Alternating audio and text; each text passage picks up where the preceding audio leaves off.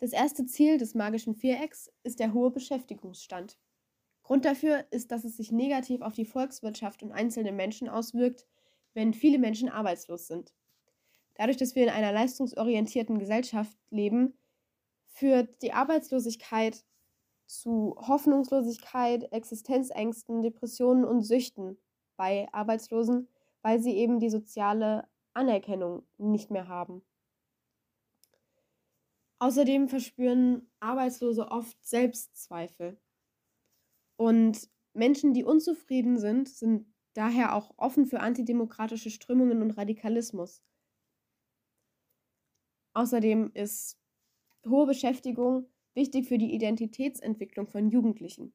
Auch die Arbeitenden sind bei hoher Arbeitslosigkeit unter Druck, denn sie haben Angst, selbst arbeitslos zu werden und wollen deshalb weniger bei Krankheit fehlen und greifen auch bei so Sachen wie Mobbing selten dazu. Hohe Arbeitslosigkeit gefährdet ebenfalls die Gesamtwirtschaft, denn der Wohlstand wird verringert. Und Arbeit wird nicht nur für, beziehungsweise nicht mehr für Sachgüter, sondern vor allem für das Bruttoinlandsprodukt benutzt. Und je länger viele Menschen arbeitslos sind, je weniger ist die erhaltene Qualifizierung wert. Der Staat steht auch finanziell unter Druck, denn er hat viele Ausgaben durch das Arbeitslosengeld zum Beispiel, aber ihm entfallen die Beiträge zu sozialen Versicherungen und Einkommensteuer, da ja wenige Menschen arbeiten. Und dadurch ist auch das soziale Sicherheitsnetz extrem gefährdet. Arbeitslos ist laut der Bundesagentur für Arbeit der, der vorübergehend beschäftigt oder geringfügig beschäftigt und selbst als Arbeitssuchender gemeldet ist. Die Arbeitslosenquote lässt sich aus den registrierten Arbeitslosen durch die zivilen Erwerbspersonen mal 100 Prozent errechnen. Zwei Phänomene werden bei dieser Berechnung allerdings nicht erfasst. Und das sind zum einen die verdeckte Arbeitslosigkeit. Das ist, wenn jemand nicht arbeitslos gemeldet ist, da er im vorzeitigen Ruhestand ist, in Kurzarbeit oder in Teilzeitarbeit und keine Ganztags- und oder keine Ganztagsstelle findet und eine Umschulung macht oder eine Weiterbildung. Und die zweite, äh, das zweite Phänomen ist die stille Reserve. Da sind Menschen aus verschiedenen Gründen nicht als arbeitslos gemeldet, da sie keinen Anspruch auf Arbeitslosengeld haben oder aus Scham oder eben weil sie keine Vermittlungschance sehen. Das Ziel von hoher Beschäftigung kann nur dann realisiert werden, wenn man die Ursachen und Arten der Arbeitslosigkeit kennt. Es gibt nämlich verschiedene Arten, und zwar die saisonale Arbeitslosigkeit, die ist kurzfristig und jahreszeitlich bzw. witterungsbedingt. Zum Beispiel bei einem Baugewerbe, bei dem im Winter nicht gebaut wird und im Sommer aber die Blütezeit ist da es dann in der kalten Jahreszeit weniger Erwerbspersonen beschäftigt. Dann gibt es noch die friktionale Arbeitslosigkeit. Die ist vorübergehend bei Orts- oder Berufswechsel oder Arbeitsplatzsuche nach einem Abschluss von einer Ausbildung. Es gibt ebenfalls die konjunkturelle Arbeitslosigkeit. Die entsteht durch das, durch das Absinken des Wachstums des Bruttoinlandsprodukts. Dadurch ist weniger Bedarf an Produktionsfaktoren, also Arbeitskräften, nötig. Außerdem entsteht sie bei hoher Inflationsrate, da die Kosten für die Unternehmen steigen und die Wettbewerbsfähigkeit gefährdet ist. Die hartnäckigste Form von Arbeitslosigkeit ist allerdings die strukturelle Arbeitslosigkeit, denn sie ist langfristig und enthält eine hoch anhaltende Zahl an Langzeitarbeitslosen. Sie passiert zum Beispiel, wenn die Struktur einer Volkswirtschaft in verschiedenen Bereichen verändert wird. Dabei können Arbeitslose ihre Stellen nicht besetzen, beziehungsweise die Stellen, die äh, die Arbeiter suchen, nicht besetzen, da ihnen die Qualifizierung fehlt. Diese Form von Arbeitslosigkeit kann nochmal in vier Unterpunkte untergliedert werden. Zum einen die technologische Arbeitslosigkeit, Sie arbeitet eng mit Forschung und Entwicklung zusammen, beziehungsweise hängt sehr eng mit ihr zusammen. Denn wenn Maschinen Arbeitskräfte ersetzen können, werden Arbeitskräfte nicht mehr gebraucht. Und so entsteht auch Arbeitslosigkeit. Sektorale Arbeitslosigkeit entsteht, wenn die Produktion in einzelnen Wirtschaftssektoren zurückgeht, zum Beispiel im Bergbau, in der Eisen- und Stahlindustrie. Und Betroffene können erst nach einer Umschulung in andere Branchen einsteigen.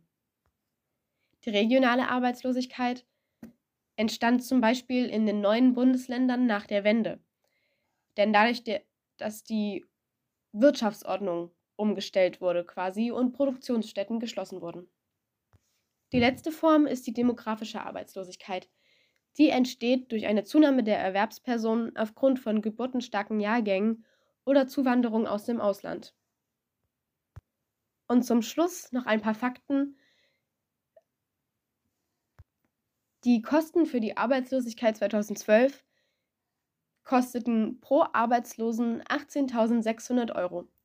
Das waren im Jahr 54 Milliarden Euro.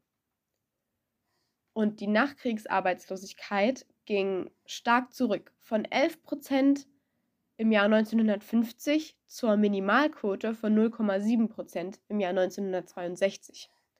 Ab dann steigt die Arbeitslosenquote und sinkt aber auch wieder. In den 1970er Jahren erreichte sie zum Beispiel ein vorläufiges Maximum, von 4,7 Prozent. Die Zahl der Arbeitslosen im Jahr 2014 beliefen sich auf 2,9 Millionen. Zweiten Ziel sprachlichen Feelings, das angemessene und stetige Wirtschaftswachstum. Hatte welchen Indikator wird dies eigentlich berechnet? Dies wird berechnet mit dem Bruttoinlandsprodukt. Kurz gesagt, das BIP. Das BIP gibt, die, gibt den Wert aller Sachgüter, Dienstleistungen zu laufenden oder konstanten Preisen an die innerhalb eines Jahres erwirtschaftet werden. Somit könnt ihr also sagen, es wird berechnet, indem wir die Bruttowertschöpfung mit den Gütersteuern addieren und anschließend diese mit den Gütersubventionen subtrahieren. Aber wofür brauchen wir das BIP eigentlich? Durch die Steigerung des BIPs steigt auch die Produktion. Dadurch verbessert sich die Versorgung der Bürger und sozial Schwache können an den Wohlstand teilhaben, Beispiel durch Sozialbeiträge. Auch die Infrastruktur Struktur kann sich dadurch verbessern. Somit können Maßnahmen, Maßnahmen im Bildung, Verkehr und im Gesundheitswesen vorgenommen werden. Auch hiermit verbessert sich die Lebensqualität. Auch un Unternehmen können davon profitieren. So, so können sie neue neu Investitionen angehen und dadurch verbessert sich die internationale Konkurrenzfähigkeit. Aber natürlich gibt es auch bei diesem Indikator einen ganz bestimmten Wert, der angestrebt wird. Denn ihr müsst wissen, je höher das Brief ist, desto höher ist auch die Nachfrage, welche aufgrund von Produktionsengpässen nicht befriedigt werden kann. Das führt dazu, dass die Preise steigen. Aber je niedriger das BIP ist, desto höher ist auch die Arbeitslosigkeit. Arbeitslosigkeit. Deswegen streben wir ein, eine Beschäftigungsstelle von ca. 2% an. Das, das BIP im Jahr 2021 lag bei 3 Milliarden 570,60 Euro und das BIP in selben Jahre pro Kopf lag bei 43.918 Euro. Beim BIP unterscheidet man zwei Arten. Es gibt das nominale BIP und das reale BIP. Das normale BIP ist, ist der in der aktuellen Marktpreisen ausgedrückte Wert der produzierten Güter. Das reale BIP ist dazu da, um das BIP unabhängig von Veränderungen der Preise zu betrachten. Das hat natürlich auch eine, einige Kritiker, die dieses Modell immer wieder hinterfragen. Ein, ein Argument dieser ist zum Beispiel, dass in der in Messung des Bits die Umwelt nicht berücksichtigt wird. Auf vieles, was zu dem persönlichen Wohlstand gibt, wird nicht berücksichtigt. Zum Beispiel die Hobbyarbeit oder die Hausarbeit, die Nachbarschafts- und Freundschaftsdienste oder andere Sachen, die für uns, für den Wohlstand sehr wichtig sind, aber trotzdem in den Wohlstandsindikatoren nicht berücksichtigt wird. Auch, auch ist außerdem noch keine Auskunft über die Einkommensverteilung gegeben. Kommen wir nun zur Preisniveaustabilität. Die Preisniveaustabilität beschreibt den Durchschnitt aller Preise einer Volkswirtschaft, die von der Europäischen Zentralbank kurz ESZB festgelegt werden. Das Ziel ist es, die Preise über einen möglichst langen Zeitraum stabil zu halten, um eine Inflation vorzubeugen. Zur Erinnerung, eine Inflation bedeutet, dass Preise für Güter und Dienstleistungen langfristig ansteigen, das Preisniveau erhöht sich also. Dadurch sind viele Güter auf dem Markt, die jedoch für die Verbraucher zu teuer geworden sind. Schauen wir uns nun den Indikator und die Berechnung an. Die Preisniveaustabilität wird mit Hilfe von Preisindizes gemessen. Eine große Rolle spielt dabei der Verbraucherpreisindex. Dabei wird die durchschnittliche Preisentwicklung von Gütern und Dienstleistungen, die von Haushalten erworben werden, gemessen. Wie das genau funktioniert, möchte ich euch kurz erläutern. Zunächst werden die Verbraucherangewohnheiten eines Durchschnittshaushaltes in Deutschland oder generell in einem Land erfasst. Dank dieser Daten kann das Statistische Bundesamt jetzt einen imaginären Warenkorb zusammenstellen, mit ca. 750 verschiedenen Gütern, die die meisten Haushalte verbrauchen, wie zum Beispiel Nahrungsmittel, Bekleidung oder Energiekosten. Die Preissumme des Warenkorbes wird anschließend mit der Preissumme des Basisjahres verglichen. Mit diesem Vorgehen können im Preisniveau Veränderungen festgestellt werden. Das Statistische Bundesamt kann den Preisindex für die Lebenserhaltungskosten nach folgender Formel berechnen. Preisindex der Lebenserhaltungskosten ist gleich der Preisindex des Warenkorbes im Berichtjahr mal 100 geteilt durch den Preis des Warenkorbes im Basisjahr. Doch warum ist es eigentlich wichtig, die Preisniveaustabilität aufrechtzuerhalten? Wie in der Zieldefinition schon gesagt, um allgemein vor allem die Inflation vorzubeugen, da diese zu einer ungerechten Einkommens- und Vermögensverteilung innerhalb der Bevölkerung führt.